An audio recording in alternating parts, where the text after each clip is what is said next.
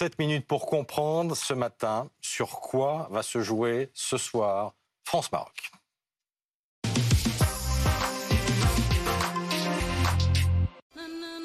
Allez, vas-y. Vas-y, vas-y, envoie-le le ballon, parce que depuis le temps que tu dois l'envoyer. Voilà. Ah, voilà. Bonne réception. Le ballon, il est là. Ce ne sera pas le ballon de la Non, finale, d'ailleurs. celui-là. Il y a un nouveau ballon qui a été édité Ouais, par on Adidas. vous le montrera euh, Voilà, plus pour la tard. finale. Pour la finale on en parle ce matin avec Eric Dimeco, avec Laurent Neumann, avec, Avec Lorraine moi qui est restée avec nous aussi. On est à Doha avec Loïc Braillet et Sonia Carnero et à Casablanca avec euh, Dominique Marie. Tout le monde est là pour parler donc de, de ce France-Maroc. C'est dans moins de 12 heures maintenant.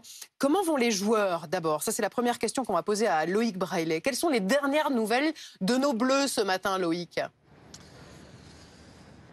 Eh bien, il y a des petits nuages qui se sont accumulés ces dernières heures sur euh, le ciel euh, français, puisque hier, deux joueurs ont été ménagés et n'ont pas participé à, la séance euh, collective. Et l'un, pour la deuxième fois consécutive, celui-là, c'est Dayo Upamecano. L'autre, c'est Adrien Rabiot. Ils ont été ménagés. En fait, ils ont pris froid, a priori, à cause de la climatisation qui est un peu insupportable ici au Qatar, qui est présente partout, notamment dans leur hôtel, dans leur camp de base du Al Messila Resort. On n'a pas voulu prendre de risque du coup. Le problème, c'est qu'il y a incertitude quant à leur participation euh, ce soir. Alors, Didier Deschamps a tout prévu. Si jamais ils n'étaient pas aptes, décision sera prise a priori à, la mi-journée. Eh bien, on retrouverait Youssouf Fofana au milieu de terrain à la place d'Adrien Rabiot et on retrouverait Ibrahima Konaté en charnière centrale aux côtés de Raphaël Varane. Donc, c'est pas très très grave, mais au milieu de terrain, Rabiot est quand même un élément très très important. Donc, c'est quand même à, à surveiller. On vous tiendra bien sûr informé euh, tout au long de, de la journée. Et puis, ces dernières heures, Didier Deschamps a fait un petit rappel à l'ordre à ses joueurs dans son, dans son discours, puisque sur les réseaux sociaux, dans l'entourage des joueurs, on évoquait beaucoup le match de dimanche, la finale, sauf que Didier Deschamps a voulu calmer tout le monde. Attention les gars, il y a quand même un match à gagner avant de penser à dimanche, donc il a resserré un petit peu les boulons, bien fait comprendre euh, que le Maroc n'est pas là par hasard et qu'il faudra sortir eh bien, tout ce qu'il fallait euh, sur euh, le terrain pour dominer cette équipe marocaine ce soir. Eh justement, Loïc, on va regarder et rappeler quel est le parcours des deux équipes, de l'équipe de France et du Maroc. 90 minutes pour faire sauter le verrou marocain et se qualifier pour la finale. Voilà le challenge des Bleus ce soir. Pour cela, ils pourront compter sur Kylian Mbappé, co-meilleur buteur de la compétition avec 5 buts. Le meilleur buteur marocain, Youssef Nesri, ne compte lui que 2 buts pour le moment. D'ailleurs, avec déjà 11 buts inscrits, la France est l'une des meilleures attaques de la Coupe du Monde. Le Maroc n'en a marqué que 5. Mais la défense marocaine est très solide. Ils n'ont encaissé qu'un seul but. Et encore, ce n'est qu'un but contre leur camp.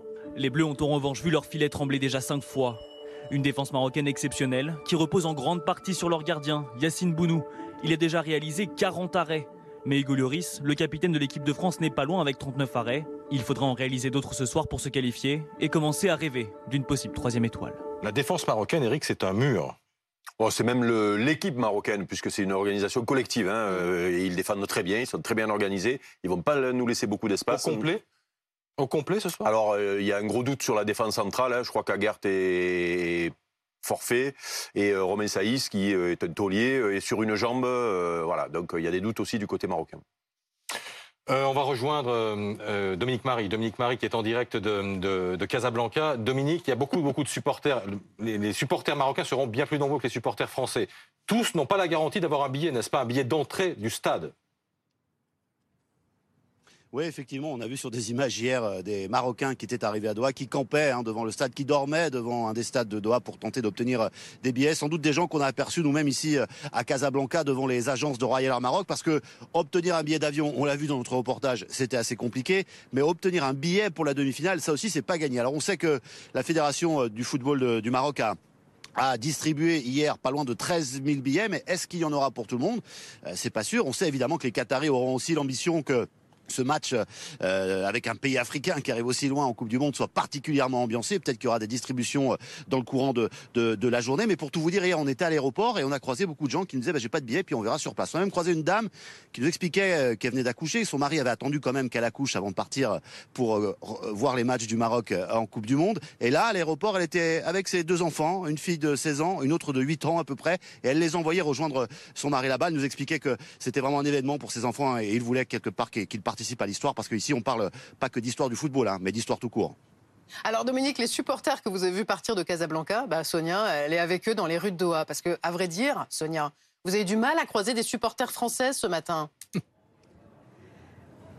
Ben oui, pour tout vous dire, je suis avec votre prénom, monsieur. Amine, je suis avec Amine qui est en train gentiment de nous chambrer, en train de nous dire où sont les supporters français parce que depuis plusieurs heures ce matin, on ne les voit pas. Où sont-ils? Vous en avez croisé? Ah, J'en ai pas croisé ce matin. Depuis, ça fait deux semaines que je suis là, j'en ai croisé deux et ils travaillent ici à, Doha, donc euh, il n'y a pas beaucoup de supporters. Et euh, c'est pas plus mal parce que nous, on va, on va être tous derrière notre équipe euh, aujourd'hui au stade. Et puis je pense que ça va foutre un beau coup de pression aux joueurs français.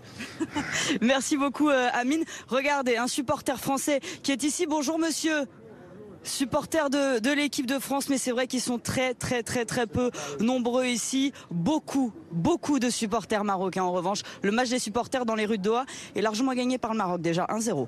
Mais Sonia, les, supporters français, en fait, ils dorment, ils gardent des forces pour être au top euh, ce soir. Il faut quand même savoir que Didier Deschamps, il a prévenu euh, ses joueurs, il les a préparés euh, mentalement au choc de ce soir, au choc du 12e homme marocain. Écoutez le sélectionneur français. Ils ont une ferveur populaire qui est très importante, tant mieux pour eux. Ce que je peux vous dire, c'est que ça fait beaucoup de bruit.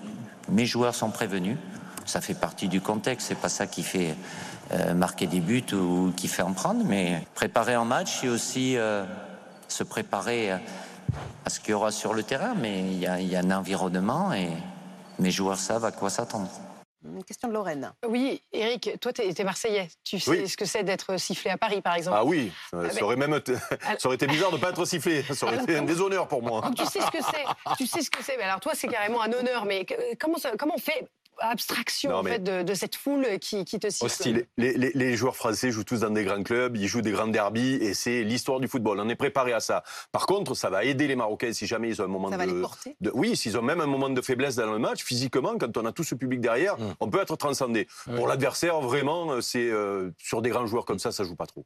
Bon, il y a un sujet autour de la sécurité. Parce que tout, je disais tout à l'heure que tous les supporters étaient très bienveillants, les supporters euh, marocains.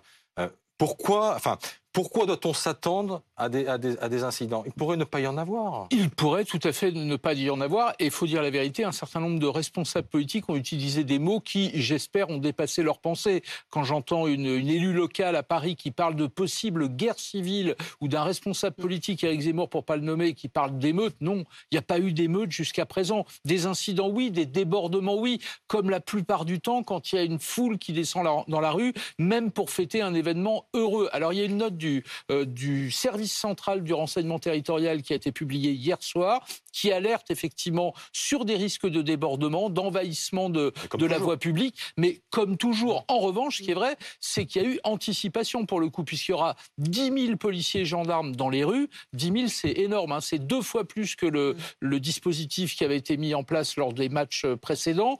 Euh, sur ces 10 000, il y aura 5 000 policiers en Ile-de-France, dont 2 200 à Paris, notamment dans le quartier de, des Champs-Élysées de l'Étoile. Euh, six ou sept stations euh, de périphériques sont fermées. Et surtout, on a demandé aux commerçants de tout fermer pendant cette période. Il peut-être froid ce soir, il y aura peut-être de la neige, fera glacial, ça peut ah, être décourager. Bataille de boules de neige sur les Champs-Élysées. Peut-être BFM Foot, donc évidemment à la mi-temps du, du, match et à l'issue de, de, la rencontre avec Jean-Baptiste Boursier et Maxime Switek sur les Champs-Élysées. Merci messieurs, messieurs, dames. Et allez les bleus.